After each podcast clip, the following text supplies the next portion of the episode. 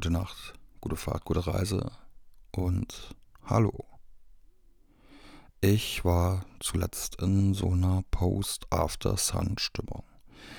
Ja, Eugen, ich weiß, kein After-Sun-Talk mehr, nur noch einmal After-After-Sun. Manchmal denkt man während einer Erstsichtung daran, diesen bestimmten Film unbedingt einem bestimmten Menschen zeigen zu müssen. Und dann schließt sich im Worst Case doch kein Kreis. After Sun hat kein Happy End.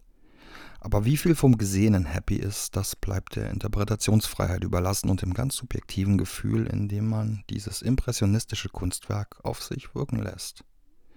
So wie das echte Vergangene im Leben. Das kann idealisiert oder verteufelt werden, aber meistens liegt die Wahrheit irgendwo dazwischen. Siehst du? Das sind so Szenen, die würde ich komplett weglassen. Als man für eine Minute die Spiegelung der Paraglider im Poolwasser sieht. Für eine Person ein leicht dahergesagter Satz, für jemand anders ein absoluter Stich in die cineastische Seele. Die Sonne schien mir in der letzten Zeit nicht so wirklich aus dem Arsch. Zerstreuung suchte ich mehr in Musik als im Film und mein Letterbox verwaiste nach dem 3000. Film und so ein Heuballen flog durch die Leere der schwarz-grün-grauen Ödnis meiner Page. Aber die fantastische Synergie meines wundervollen sozialen Umfeldes kombiniert mit Rausch und meinem Lieblingsmusikfestival rafften mich langsam auf. Deshalb war ich auch hochmotiviert für einen filmischen Reset, nachdem das flirrend schöne Trübe endlich mal wieder einer neuen Klarheit weichen konnte aber es sollte was ganz anderes als impressionistisch fragiles Arthouse-Kino sein, das meiner Netzhaut neues Leben einhauchen musste. Das komplett testosterongeschwängerte Kontrastprogramm. Nein, nicht Fast X oder Transformers Y, Arnold, der Netflix-Dreiteiler über das Leben von Österreichs einflussreichstem menschlichen Exportgut im Filmbereich, Arnold Schwarzenegger. Teil 1 war im Grunde fast wieder Pumping Iron, aber mit mehr Background und Rahmengeschichte des kindlichen Anis, den es aus dem österreichischen Dorf Tal in die weite, vor allem US-amerikanische Welt lockte, allen voran aber in die Gyms von Los Angeles. Wie da innerhalb weniger Minuten Muskelberge entstanden auf meinem Fernseher, während ich auf der Couch herumlungerte. Ich fühlte mich inspiriert und motiviert. Fünfmal zwei Minuten lange Planks. Das sollte machbar sein in den drei Stunden Schwarzenegger Bio. Und acht Minuten, also die ersten vier Fünftel waren bereits vollendet, als der Terminator zum Governator wurde. Die letzten beiden Minuten zögerte ich hinaus und hinaus und hinaus. Irgendwann fand ich dann aber doch die Muße und die Energie. Ich erhob mich aus den Untiefen meines Sofas und ehe ich bemerkte, dass meine untere rechte Körperhälfte komplett eingeschlafen war, kippte ich zur Seite um, inklusive eines sehr unappetitlich knirschenden Knacksens in der Fußgegend. Der Plank war nicht mehr drin. Ich schleppte mich noch gerade so und rechts nur auf der Ferse balancierend ins Bett, wo ich in einen tiefen Dornröschenschlaf fiel. Umso harscher das Erwachen, denn nicht mein Bett pulsierte im Takt meiner Herzfrequenz, das Klopfen entstammte einzig meinem rechten Fuß, mittlerweile anderthalb Mal so dick wie sein linker Kollege. Eine Odyssee sollte beginnen. Erst zum Hausarzt. Props an Dr. Uwe Backes. Ohne Scheiß, eine absolute Legende. Kommt bitte aus Kiel oder München oder Timbuktu zu dieser Hüttersdorfer Arztikone. Ich kam ran, meisterlich überblickte er direkt die Lage, hatte schneller einen Knopf im Ohr, als ich Knopf im Ohr sagen konnte und organisierte einen Röntgentermin im Krankenhaus, einen Orthopädentermin und einen Zwischentermin bei ihm mit meisterhaften Koordinationsskills. Ich hatte da noch nicht mal die Socke wieder an. Also ab zur nächsten Station. Caritas Klinik Lebach. Nette Leute, aber im späteren Verlauf sollte sich herausstellen, dass die ihren Job hätten besser machen können. Keine Auffälligkeiten, keine Frakturen. Angeblich. Zurück beim Meister seines Fachs, du one and only fucking Buggers, zweifelte er ein bisschen daran, dass nichts sei, verschrieb mir was Anständiges und bremste mich, natürlich erwähnt, dass ich jetzt Jennifer Lawrence verpassen würde, bescheiden wie ich bin drei Tage arbeitsunfähig. Im Leben wird in drei Tagen ein normales Gehen nicht möglich sein. Also auf zum nächsten Level. Einem Orthopäden mit Alliterationsnamen im Bethlehem der Schauplatzhörerinnen Dillingen sah. Der ansässige Medikus schaute skeptisch auf den Inhalt der standesgemäßen Krankenhausbefunds CD-ROM, wann habt ihr ja zuletzt dieses Wort gesagt, und den Begleitbrief, während er an meinem Fuß knetete und ich plötzlich wie am Spieß zu schreien begann. Fluxation des Sprunggelenks? Never ever. Ganz andere Punkte leuchteten hier rot auf, wenn man sie drückte. Also wieder ab in die Krebskammer. Danke nochmal, liebe Caritas, für euren komplett unnötigen Cancer-Boost. Danke dem Heiligen Geist, dem Heiligen Vater, dem Heiligen Sohn und wer da noch alles dazugehört. Denn in der Orthopädie-Praxis, da hatte man die Macht, die Aufnahmen aus gleich zwei Positionen zu machen. Und siehe da, neue Welten offenbarten sich auf dem Terra-Bildschirm, auf dem ärztlichen ThinkPad-Prozessor. Das hätte ganz böse enden können. Ein Riesenglück hätte ich gehabt, aber ganz gebannt sei die Gefahr noch nicht. Der Doktor deutete auf die Aufnahme meiner Fußknochen und zeigte mir den jetzt merklich zu erkennenden Riss in der Mitte meines Fußes. Das müsse jetzt zuwachsen, wenn überhaupt, und das dauert Wochen, wenn ich doch noch operiert werden muss. Nächste Woche steht ein neuer Check an. Aber für die nächste Zeit ist es nicht mehr der luftige New Balance 574, der mich auf dem rechten Fuß durch irdische Sphären taumeln lässt, sondern so ein orthopädischer Moonboot. Und ganz ehrlich, so witzig fand ich das alles dann auch nicht mehr, als mir bewusst wurde, dass es Wochen dauern könnte. Ich würde lügen, würde ich sagen, dass nicht kindliche Kullertränen aus meinen Augen flossen beim leeren Blick aus dem Autofenster auf dem Weg nach Hause, als mir wirklich bewusst wurde, was hier gerade geschehen war bzw. diagnostiziert wurde. Das vorläufige Ende einer Domino-Day-Wirkkette mit After Sun am Anfang und Arnie als wirkverstärkenden Riesenstein in der Mitte.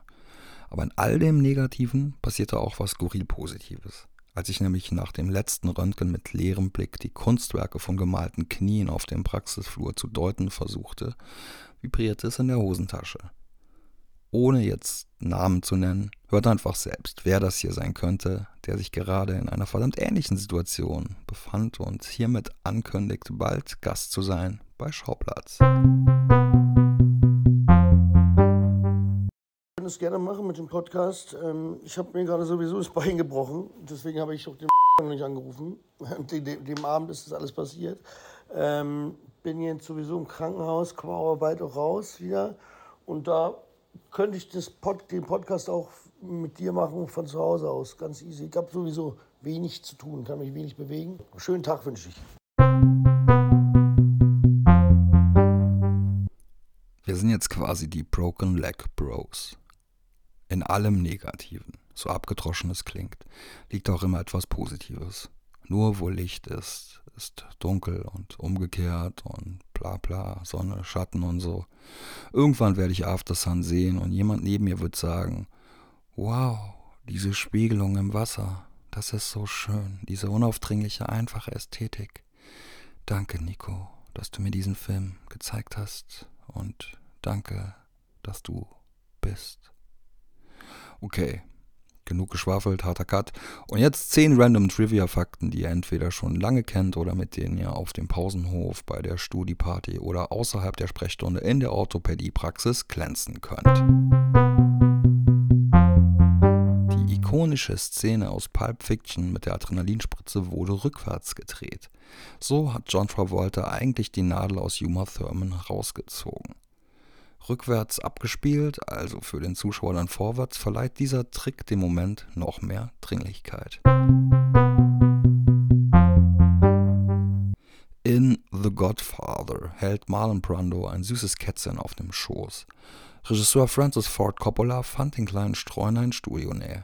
Das Tier fühlte sich so wohl in des Paten Schoß, dass es so laut schnurrte, dass die Tontechniker bereits Schweißperlen auf der Stirn hatten, aus Angst, dass durch die Lautstärke der Dialog in den Hintergrund geraten könnte. Die Sounds der Velociraptoren in Jurassic Park entstammen den Geräuschen sich paarender Schildkröten. Auch benutzt wurde das Atmen von Pferden oder gackernde Gänse. Hauptrolle im ersten Terminator-Film sollte eigentlich O.J. Simpson spielen. James Cameron weigerte sich dann aber doch, weil er nicht glaubte, dass, Zitat, dieser sympathische, alberne, irgendwie unschuldige Typ einen Cyborg-Attentäter zur Strecke bringen konnte.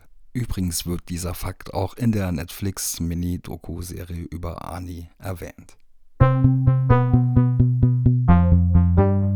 Im ersten Indiana Jones-Teil kann man in einem Frame im linken Bild Titel Hieroglyphen sehen, auf denen eindeutig R2D2 und C3PO aus Star Wars zu erkennen sind.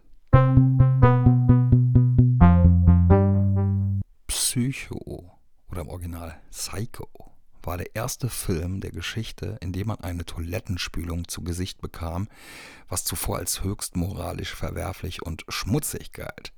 Die Hitchcock-Verfilmung machte dem Kodex ein Ende. Jetzt mal zu einer Person, Javier Botet Lopez.